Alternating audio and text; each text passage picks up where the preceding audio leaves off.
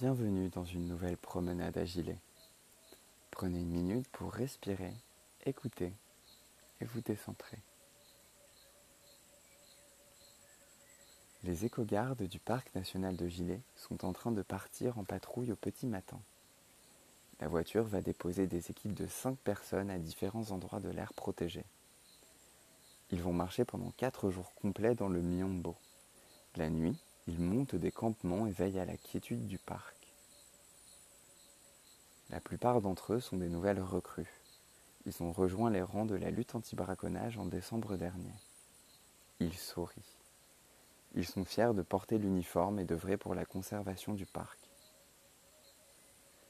Les éco-gardes partent à la recherche de braconniers, de pièges, de coupes de bois et de mineurs artisanaux.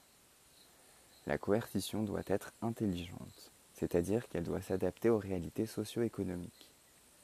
Les sanctions appliquées doivent être proportionnelles aux délits rencontrés.